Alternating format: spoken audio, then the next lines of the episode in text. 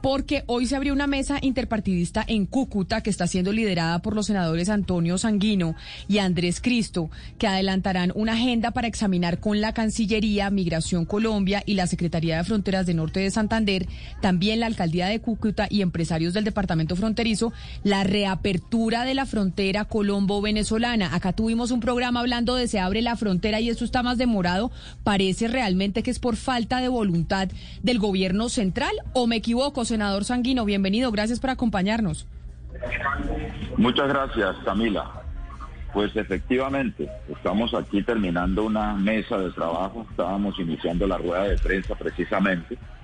Me he tocado que volar un minuto, pero quiero decir lo siguiente, hay un interés, un clamor colectivo de las autoridades territoriales, de la gobernación, de la alcaldía, de los empresarios, de la sociedad civil, de la academia, incluso de sectores académicos y empresariales de Venezuela para que ocurra esta reapertura, que debe hacerse, por supuesto, con todas las condiciones y las exigencias eh, institucionales, eh, eh, sanitarias, de, de, seguridad, etcétera, pero que debe avanzar.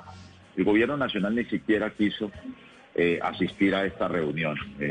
tengo entendido que hubo seguramente una orden desde el Palacio de Nariño para que los funcionarios de Migración Colombia, la gerencia de frontera del Palacio de Nariño y la Cancillería que habían confirmado que asistirían a esta mesa no vinieran. Y eso me parece que es un acto eh, cuestionable, es un acto irresponsable con, con esta frontera, con esta parte de la frontera que es la que más ha llevado los costos de este cierre fronterizo que lleva seis años y que ha generado enormes pérdidas económicas, sociales una crisis de derechos humanos eh, y un fortalecimiento de la ilegalidad a lo largo de la frontera.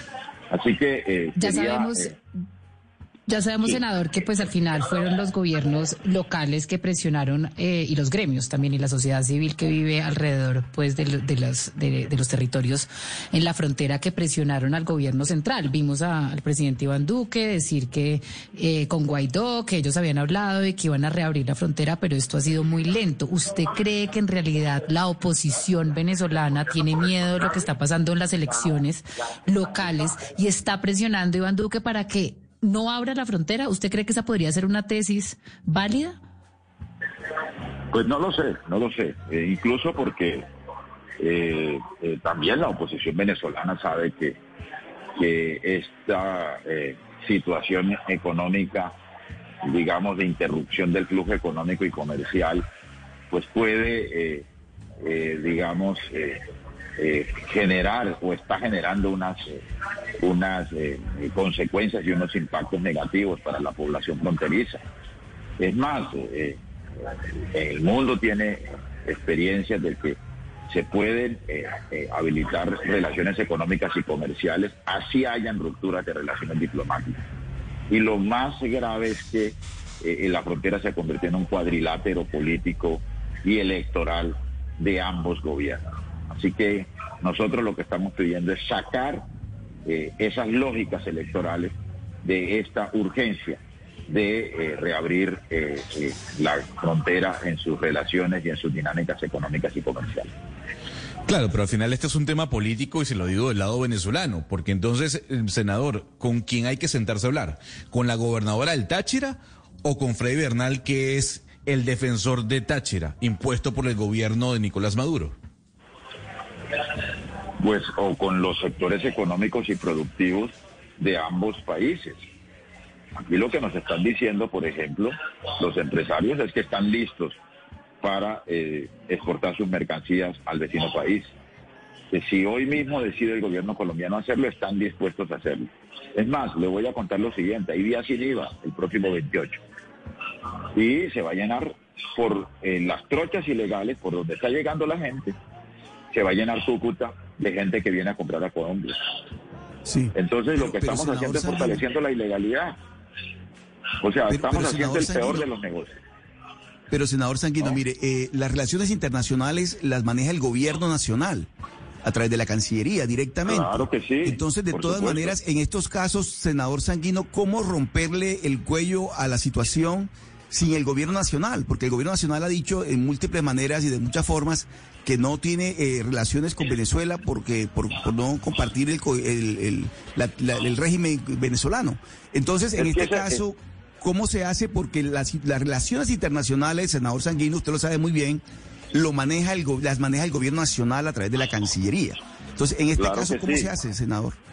Pues es que en eso consiste la torpeza del gobierno colombiano. Este gobierno se propuso como prioridad en la política exterior derrumbar al presidente Maduro. Imagínese usted. Este gobierno no ha entendido que se pueden tener relaciones comerciales y económicas así no hayan relaciones diplomáticas.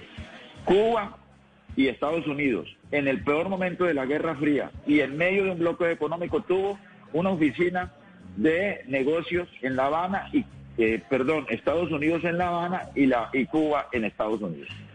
Así que eh, hay experiencias, pero por montones en el mundo, de relaciones económicas y comerciales, así hayan ruptura de relaciones diplomáticas. Y eso es lo que no ha entendido el gobierno colombiano. Asuntos aduaneros, asuntos económicos y comerciales se pueden resolver por decisiones del orden nacional, del orden del gobierno nacional. ¿no? Hay cosas como, por ejemplo, la habilitación del aeropuerto Camilo Daza como muelle de carga, por ejemplo. Y resulta que por razones políticas eso tampoco se permite. Aquí se está golpeando la economía a los empresarios y a los ciudadanos de este lado de la frontera de Colombia.